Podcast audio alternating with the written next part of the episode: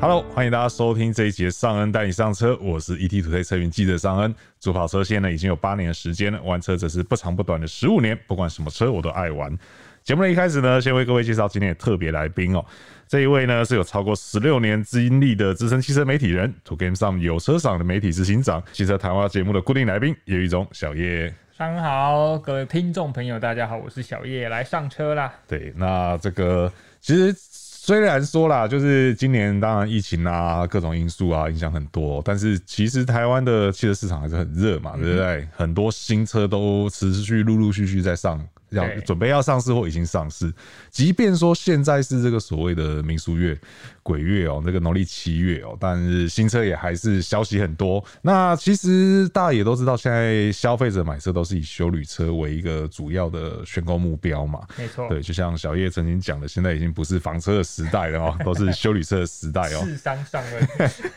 但其实除了修理车以外，是 我觉得还有一个车型，其实这几年在台湾热度也是开始越来越高。对，而且它的最大好处是它有媲美修理车的实用性。对对，空间大小，但是呢，它的操控性又会比修理车来的更好，而且同时它在路上的吸睛度或者是话题性，其实也都还不错。对，这个就是所谓的旅行车。没哦错，那因为这个旅行车最近刚好有蛮多品牌都要推出，或是已经推出这个新的旅行车型哦，所以说呢，今天我们就带大家来聊聊哦，这个四款呃刚上市跟准备要上市的旅行车。那同时呢，我们也会来跟大家聊聊说，到底旅行车它有哪些优点，它有哪些优势是比修理车来的更好。那如果说你在考虑修理车，但是你又不想牺牲，不管是外形也好啊，或者实用度也好，或操控也好啊，其实旅行车会是一个很好的选项。确实，对，那我们今天呢，就由老司机来带大家看看嗯哦，到底有哪些旅行车，然后旅行车到底好在哪里啊、哦？好，因为其实小叶开的车子，呃，虽然说它其实应该是算是先辈设定嘛，但是我们之前有聊过，对你有也有在考虑旅行车。啊哈，对你有准备要考虑换车了嘛？这个生意做大，哦然后 生意做大已。经有在看新车了嘛？对不对？不是，我车 老了，哦没有啦。因为其实大家知道我开 Volvo 的 V 四十 Cross Country 嘛，是其实那台车在 Volvo 的定位它就是旅行车，啊、对，因对为它是相对于 C 三十嘛。那是大家如果有印象，C 三十是三门的，对，它只是把往后拉长变五门，它就是旅行车。是它其实对于旅行车，我相信懂车的人应该都了解它的设定是什么。但是对于多数消费者来说，旅行车相对是陌生，是尤其是对于台湾市场来说，是对不对？其实，在整个车坛，旅行车的发展历史早过于修旅车。是，没错那，就是房车的三厢的设定，它可能认为空间需要再往上扩张，所以它就把 C 柱以后再往后延伸出来，变成一个可以让你旅行载东西用的一个空间，就这么简单。所以它的整个操控表现啊、底盘高低啊、使用特性都会跟你的房车很相似，是只是说因为它后面多了一节的空间，所以你放东西很方便。那为什么说放东西很方便？其实修理车也方便，但是是因为它的底盘高度就是房车的高度嘛，是那有些爸爸妈妈你在放东西的时候，它像它的放进去的开口相对比较低，哦，你放东西就不用像修理车抬这么高。是像我今天在录音当下，我们今天试的车是 Land Rover 的 Defender，是，那个爬上爬下放东西，哦，我的妈呀！好险平常有在运动，不然真的腰就闪到了。 对，关于爬上爬下这件事情啊，我每次都在想，就是说关于老人家对上下车这件事情嗯哼，我有听过两派讲法，一派是说修旅车那个高度，他们不需要往下坐。对，但是又有另外一派是说，房车那个高度他们不需要往上 爬，对，所以这是可能是不是还是要取决于身材、身形、身材，对啊，所以我觉得、呃为什么现在修理车有很多种不同的等级，有些是 CUV，有些比较强调传统越野就比较高，是那有些强调都会设定就比较低。所以带你的家长可能卡骨卡博拉嘞吼，卡腿卡博拉嘞，你去坐看看，你看他在转进去那个屁股跟他的座椅高度的时候，相对会不会让他有太多的位移？是只要没有，这可能都是比较适合你家老人的车款、啊是，而且因为以前呃，像台湾其实以前也蛮多旅行车，哦，对，只是那个时候大家会有一个既定印象是说，旅行车是做工程的人，有两做个水既电有的两个人，既定印象，一个你讲的是比较文温雅。温和的讲法， 它对是做工的，对另外一个就是送你最后一层对对的车。对对对对对 可是后来呃，在那个时，我大概觉得那个大概是两千年前后嘛。对两千年之前，其实台湾的旅行的选择算不少，不啊少只是可能很多都看起来就是有一点呃，比如说像那个那个时候三菱有一台嘛，啊哈那我印象最深是我家附近有一间水电行，对它门口就停了一台。哦，就是那对一台，对对不对对，对，它就真的是是拿来做工。当兵，大家也很常看到你上那台 AD 软售啊的，那对就对很多军 A 军 B 都开那台车嘛，对对对对所对以对大家对他的印象就觉得说，他好像不是可以常像我们平常上下班代步，他可能就是一个有特殊目的的车是款。其实不然，这个在欧洲或者是美国。或是日本这些旅行车都已经是很好的一个家庭用车的选择啦。嗯对，然后刚好在台湾市场，就大概两千年之后，对嗯旅行车的选择就开始变得比较少一点。然后这个东西就好像有一点点。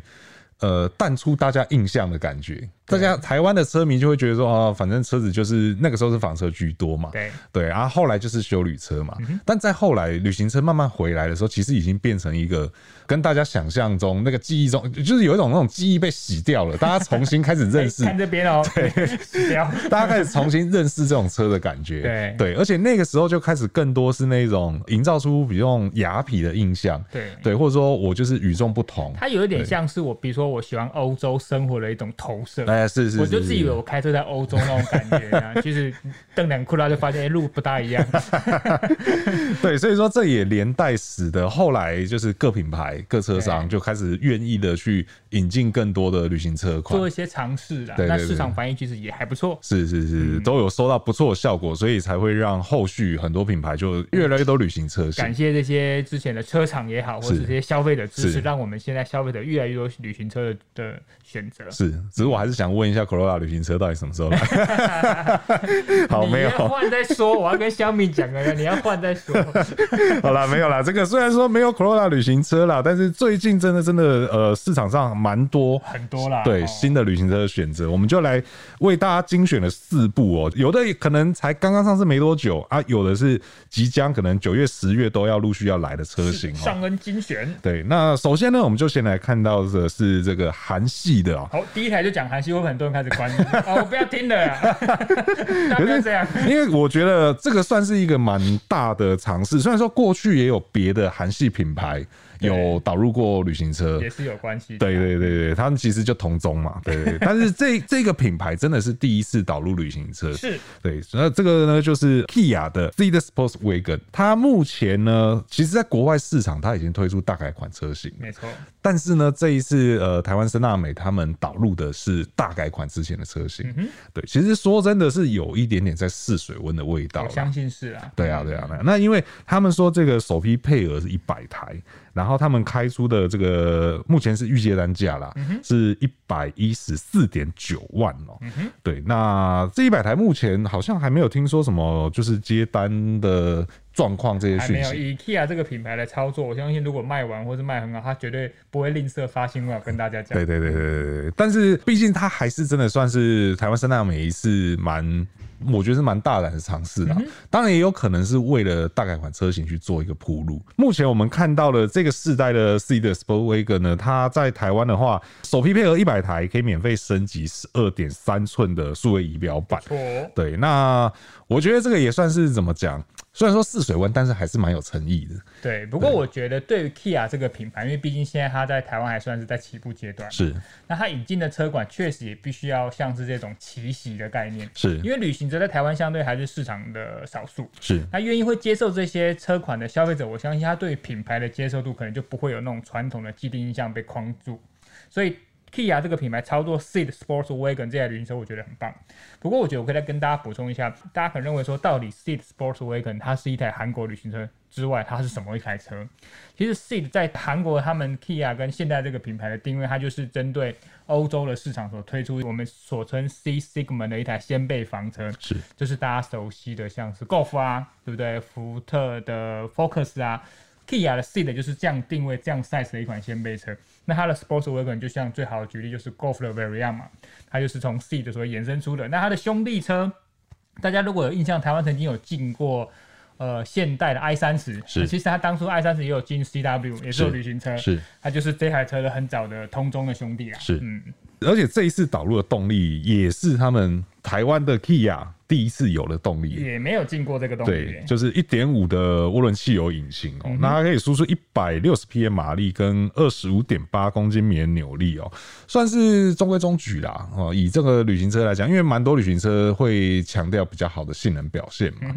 那还是那句老话，就是虽然它是是大改款前的，算现在的车，我们不要讲旧车啦，看就起来是也是蛮帅的、啊。，对，其实它的外形也还 OK，对啊而且它的配备其实也都还算蛮完整的啦。除了说这个数位仪表板以外啊，它也有全速域的呃主动定速和车道维持。嗯那当然，主动刹车啊、盲点防撞这些都有。那原厂甚至说它其实是符合 Level Two 半自动驾驶的，就是大家现在一定要的 Level Two Level Two 嘛。对对对对对，就是你可以比较轻松的来开这部车啦。对对，它的空间机能的话呢，则是可以在六百二十五公升哦、然后到一千六百九十四公升之间去欸做变这个化。公升数表现蛮厉害的，哦对因为在基本标准做的状态下，其实就赢过 Golf，是那最大化也赢过像我们之前讨论过的 Focus 的旅行车版本。是其实它的空间表现，我觉得是它的优势之一，是，这个也是一个旅行车非常重要的一个指标、哦。就是为了空间嘛。是没错。所以说这一部车，呃，这一次的这一百台，我觉得应该，你觉得会反应怎么样？嗯，我觉得应该还不错啦，对但是没有办法像是秒杀那个阶段，因为其实这个品牌的消费者目前所有接受度最高就是它的大型的修旅车嘛。是或者是那台大型的 MPV 是 Carnival 嘛，对所以这两台车是目前大家被就吸引住。那毕竟 Sportswagen 我们说的 Seat Sportswagen 这台车在同级对手上都还蛮强劲的，是像最新刚推出的 Golf 的家属，是，或者还有我们刚才讨论过的那个 Focus 的旅行车是， ，Focus 的旅行车跟这个价格其实没有差非常多，是但是你可以有多少匹马力？对，没 错，你对可以有两百八十匹马力耶，对，没对不错。对？那加上虽然说 Ford 的维修体系，我们就。改天再聊。不予置评。 但是你可以用这样子的价格换得这样子的表现，对不对？所以我觉得它会面临蛮多的对抗啊。所以我觉得一百台秒秒杀不大可能，对，对慢慢卖了，啊慢慢卖对。就慢慢卖啦。对。对啊，那这当然也是可能要反应好的话，后续大改款才有机会会来嘛 所以我们争取一百位 勇士先帮我们把水温拉上买来。掉。好，所以说这是我们今天跟大家介绍第一个这个 Kia 的 Seat Sports Wagon 哦。那第二款呢，就是刚刚小叶其实。后面蛮多都被你破梗，有吗？有吗？没有，才破这一台哦而已。 那第二个要跟大家介绍呢，就是这个福斯 Volkswagen 的 Golf Variant 哦。那 Golf Variant 其实已经在卖了啦，嗯对对，因为它是跟这个 Golf 的掀背车一起进来的嘛确实，对，而且刚好在前不久这个 Golf R 的消息出来的时候，连 Golf R 都要进 Variant 版本，对啊，对，这个真的是就像我讲的，现在大家对旅行车接受度越来越高，两百零二点八万呢、对所以这嗯百二十匹。对，所以这些车厂其实他们在旅行车方面的操作真的是蛮积极现的。在好像马力很不值钱， 两百万就有三百匹马力了，觉觉觉得自己车子买早了，是不是？觉得自己口袋 太浅。啊他就早买早享受嘛，是不是真 的？对啊。那 Golf Variant 的话，它的一般版本的建议售价是一百二十一点八万起嗯哦、其实也还算一个蛮蛮 OK 的价钱啦。 对讲到 Golf，大部分人都会直觉想到就是钢炮嘛。先备车，对，就是掀背车嗯嘛，欧、洲掀背车、欧洲钢炮这个形象。但其实 Variant 就是旅行车版本，在过去的接受度也算蛮高的。其实能见度蛮高的。嗯对，能见度也是蛮高的。那它这一次的一般版本呢，是用就一样嘛，他们全部都是用轻油电动力了。对，所以说它这次就是单一二八零 EETSI 的动力哦、那以一点五升的涡轮汽油已经搭配四十八 V 的轻油电系统哦、那动力输出也是设定在大概一百五十匹，然后跟二十五点五公斤米的扭力，对，就差不多是在那个级距。跟当然刚，才 C 的 Sport Wagon 有点像，对，就是蛮接嗯近的。但是如果你要更热血的话，就是再加个八十来万吧。八十万对时尚 Golf R 的对样，对，你还有一个 Golf R Variant 可以上了啊选。啦。 反正叫人家买，我们都很容易嘛。那讲到 Golf，就顺便来提一下，你有试过八代的 Golf 了吗？ Golf 有试过了，对那啊旅旅行车是快了。哦，快了，是快不是是，？不过好那个时候我觉得印象蛮深刻，是因为他那个时候在帮我们产品介绍，我们也看过实车嘛。是那它在 Golf 八的时候倒没有特别琢磨于空间，因为跟上一代几乎是完全一样。是但是它在旅行车方面竟然就比上市再多很多。对，所以我我不懂为什么 Golf 你就不动，然后旅行车我动很多的，这个逻辑有点奇妙哦。他那时候跟你讲说，他们增加是增加哪些东西？哦，主要是因为它的轴距拉长，它的是后后的轴距拉长都拉长在后座的空间，是，所以后座的膝部空间拉长了四公分吧，呵呵，对不对？所以代表它，我觉得它会比呃 Golf 来说，它可能就是比较年轻的使用，那可能两个人。那如果是是 Golf 旅行车的话，对于家庭使用真的很棒。像我身边就有很多朋友是开这台车是的上一代是，他就是开七代的 Golf 旅行车，是一家四口其实就很够了。对，所以它这个世代又多了四公分，多四公分不会变一家五口了，但 是你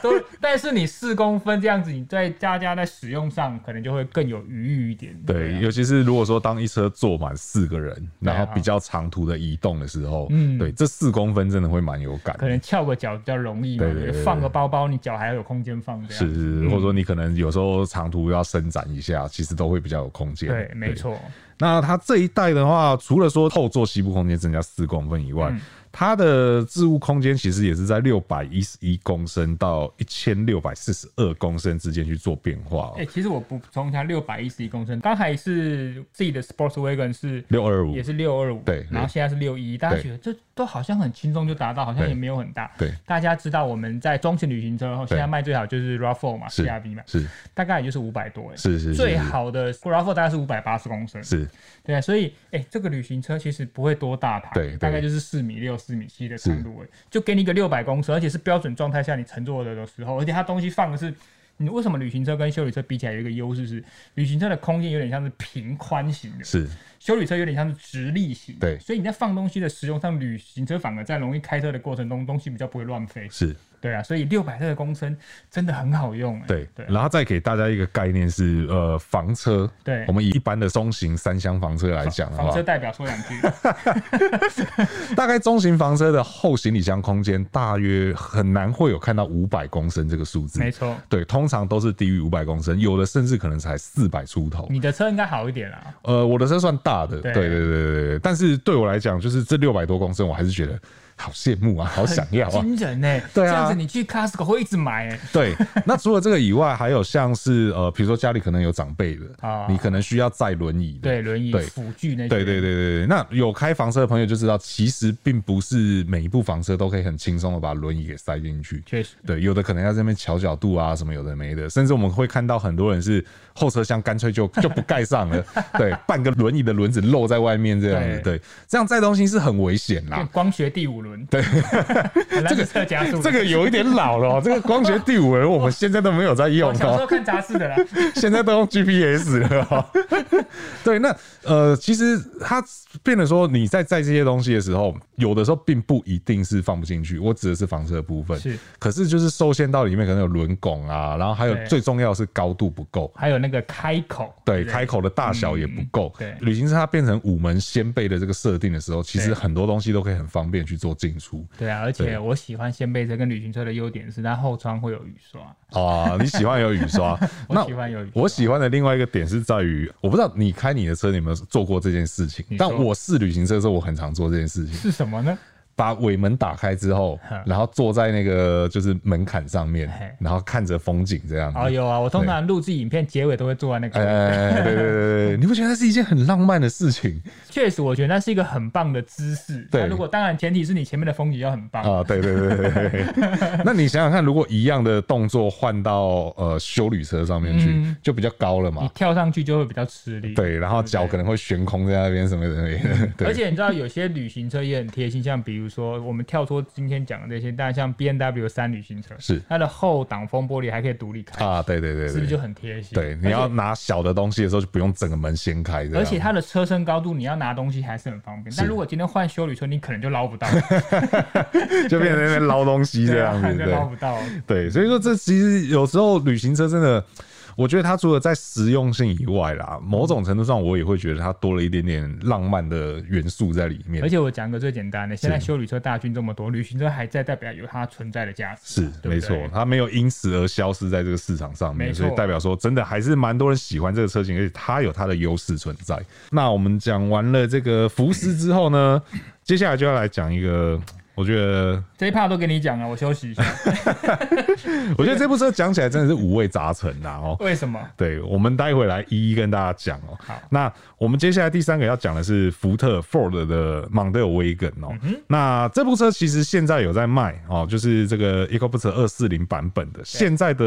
呃第五代是卖一百三十二点九万哦、嗯但是呢，它即将哦、要推出 MK 五点五，就是五代半的这个版本嗯哦、那五代半这一次呢会有柴油动力，这个是已经。大致上确定的，对因为在测试数据上都已经有看八到，九不离十，据说可能还会有油电版本，被抓到在测试，对，还在测试中嗯哦、虽然说数据上、资料上都还没看到这部车会不哦、会一直在测试？不会上市，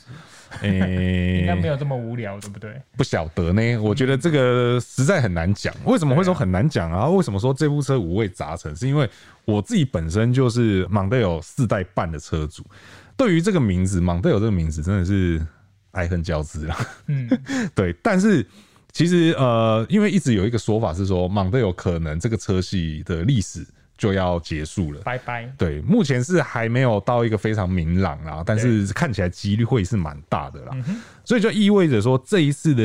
呃五代半的蒙队旅行车很有可能是在台湾的最后一个世代的蒙队友。很有可能。对，那之后可能就不会再有蒙队友这个名字了哦。对，对，那呃，其实它在五代的时候，那时候导入旅行车型，一开始就有 hybrid，诶、诶、那时候旅行车有 hybrid 吗？旅行车好像没有。哦，那是房车，对，房车才有房车房 hybrid，车对对对对，对，他旅行他他导入旅行车的时候，其实我就觉得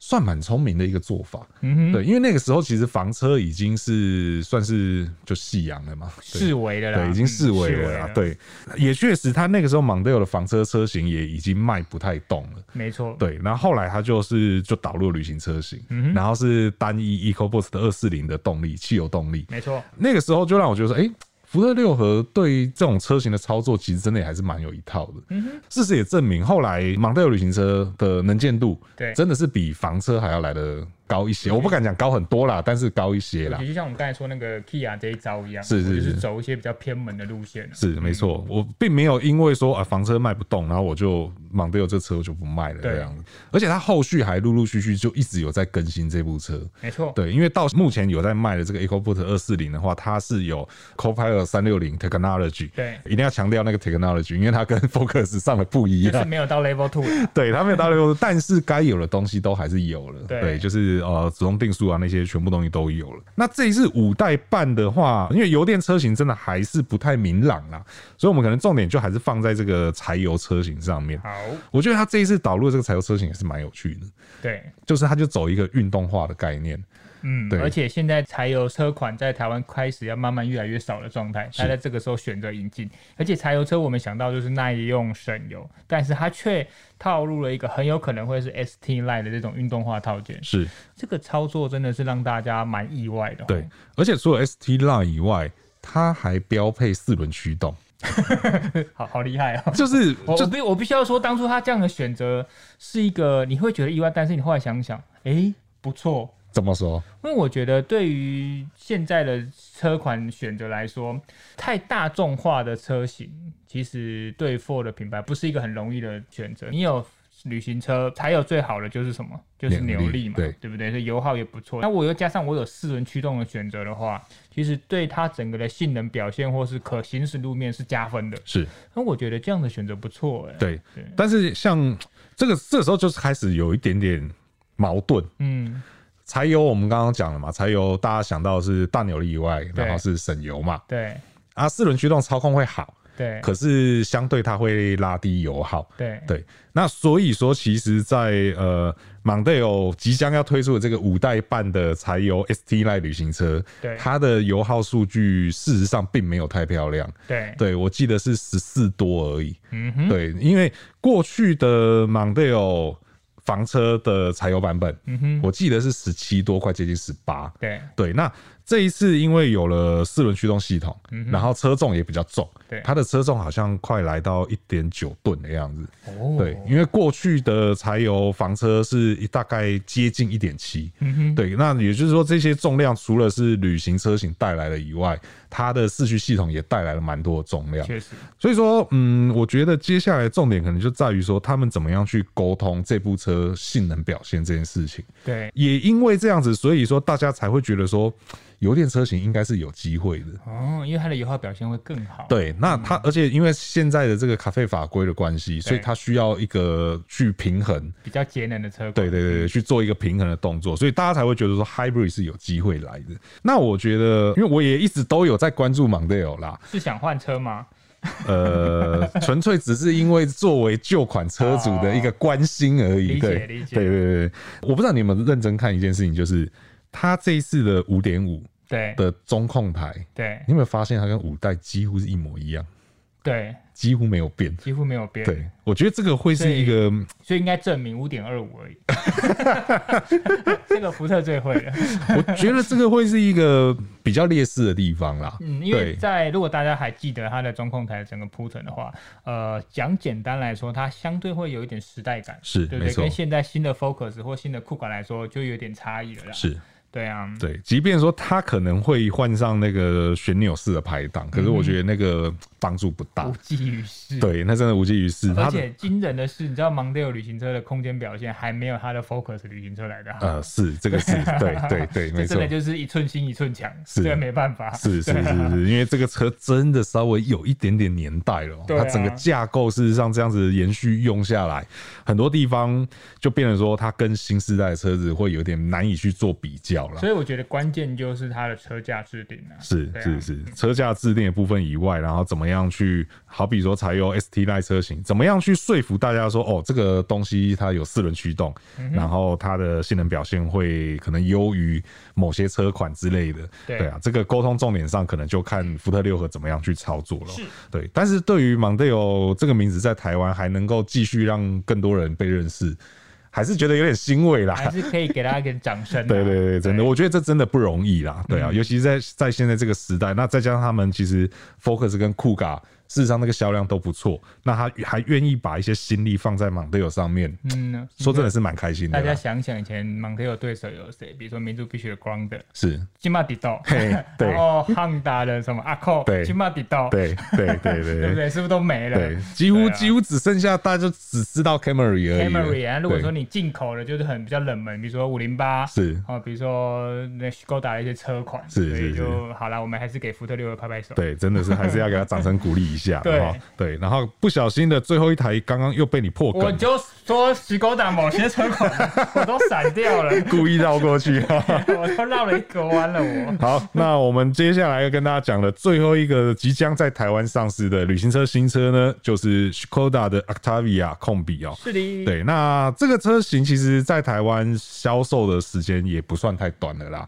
以二零年式来讲的话，它这个起跳价是在一百零七点九万哦、对刚好是我们今天讲的这个所有车型里面算比较亲民的。最对便宜的了。对，那但是改款之后怎么样不晓得啦，因为它其实即将要在九月导入大改款全新大改款，对，全新世代的车型这样子。其实我觉得 Skoda 真的是一个蛮有趣的品牌。你对说，说看，呃，我们也不要讲太多了哈，因为我们待会儿要来聊 Skoda 啊，了 都不哈。要讲啊，都不对要讲。那还没有订阅的朋友，请记得按下订阅哦，这样才能够第一时间听到我们好怎聊了 Skoda 哪些东西哦。因为我觉得它有趣的地方是在于说，呃，在大家都还不那么重视旅行车的时候， 啊，它其实就已经给你一大堆旅行车，对，对，所有车我都要给你旅行车，而且它它的旅行车有小中大，对对对对对不对对对，各种 size 都有。法比亚也有旅行车，然后 Octavia 也有，甚至还有 Superb 也有。对对对对，而且它几乎都是用同步引进的方式。对对，所以说其实这一次的 Octavia 大改款的话，大概我们也不用去猜啦，它的房车跟旅行车应该是会同时来啦。嗯哼，对，因为之前 Super 也是这样子嘛，不久前 Super 也是这样子操作嘛。对那 Octavia 其实本来就是 Skoda 旗下算非常热销的房车车主型，力销售了。对，以房车来讲的话，它是主力嘛。这次的改款，它甚至又用这个有史以来最强来形容哦、嗯对啊，你有看过他们这次大改款的一些重点吗？有我有看过，对不过我觉得就是有史以来最强合理，就是没有人越改 越弱， 有史以来最弱不可能吧？你就进化了。对，不过说真的，这个世代的外形，第一个就还蛮让人家印象深刻的。 是我确实，我应该可以说，因为其实我喜欢一直蛮喜欢这台车，但是它之前的造型比较中规中矩，比较 OK 老老实一点，就慢慢慢慢的到在目前现在台湾买得到最新的这一代，确实它在头灯上变成四个的样子，是然后比较新一点的。但是你看到最新的 Octavia 之后，你就觉得哦，没败哦，对哦，越来帅越哦，帅喽、对哎、真的越就不如不用买奥迪，买这个就好，越来越像 哦。喂， 对啊，所以我觉得从外观上就已经有一改人家，让人家觉得 Octavia 传统比较保守、中规中矩的印象。是，然后它这次的车内空间，其实说真的啦，虽然说大家现在套路都差不多 啦，就是数位化、数位化对啊还是数位大荧化幕嘛。大荧幕 啦。对，那但是这一次其实整个内装质感看起来也是提升不少从照片上看起来是啊。这对样啦，对啦，我们从照片，因为我们目前也都只看过照片对而已讲话都很保守， 不敢讲太早。 哎、可是有一个东西，我想问问看你的看法，好，你说，你有注意到它的方向盘吗？嘿，呃，你你你看到的点是什么？它现在是两幅的嘛，对就是下面没有了嘛。对对对这种方向盘造型，你觉得你可以接受 吗？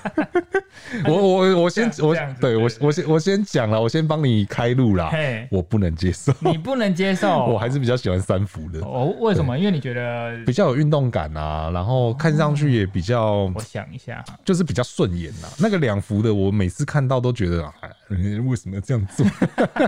就像那个之前 S Class 不也是改成对两幅的，我也是觉得，哎，为什么要这样做？就嗯呃，不过有人会觉得两幅的比较有未来感。你记不记得以前我们小时候看那些未来车，它都是这样子设计，啊然后方向盘有可能不是圆形的这啊样，他可能会认为是这样子。 OK 但是接受度就真的因人而异，呃对不对？我我我我还行，我还行。啊 ，OK。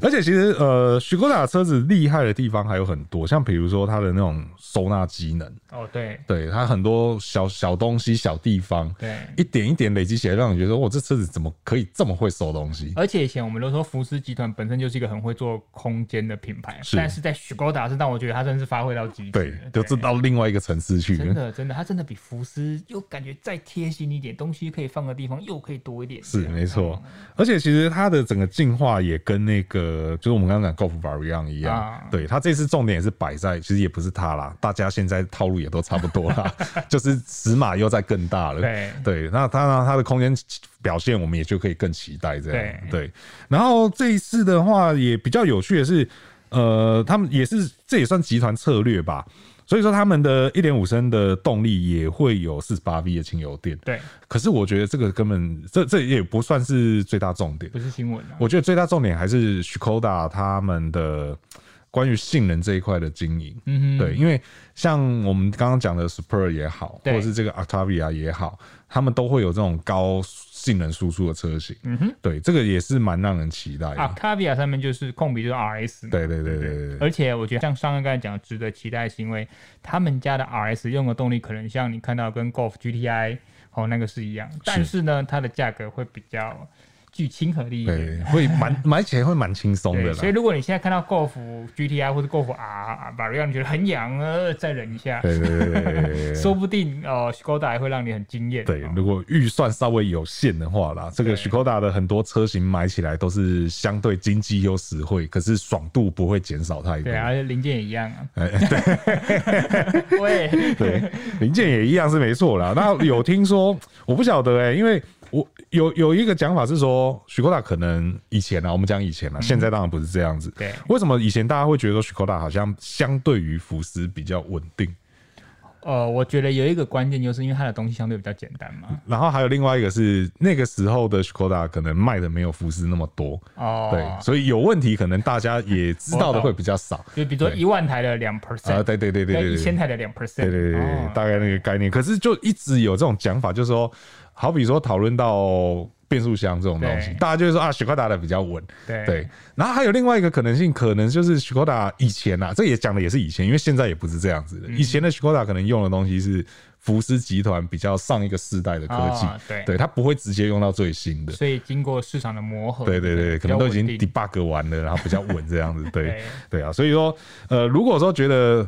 Volkswagen 的车子比较贵一点点的话，然后你又想要这么大的动力、这么大的空间的话，阿塔比亚可以等一下。真对的，而且就九月嘛，九月九月中左右就会很啊快了啦。对对对对，再忍耐一下下就有了哈。好，那以上呢就是今天呢、跟大家盘点四款哦台湾市场的这个新的旅行车哦。那这当中呢，有一些是经典的名号，然后有一些是呃很新的东西，有一些是来试水温的哦。那其实呃，旅行社玩家们都可以多看看这些车型哦。那如果说呢，对以上的节目呢有任何的问题或任何意见呢，都欢迎在留言提出来，和我们一起讨论。那如果说还没有订阅的朋友呢，请记得按下订阅，这样才能够第一时间收听到我们最新的节目资讯。那如果觉得我们节目内容不错的朋友呢，也请不吝啬给我们五星好评，这会对我们很大的帮助。那我是尚恩，我是小那我叶们，就下次再见喽，拜拜拜。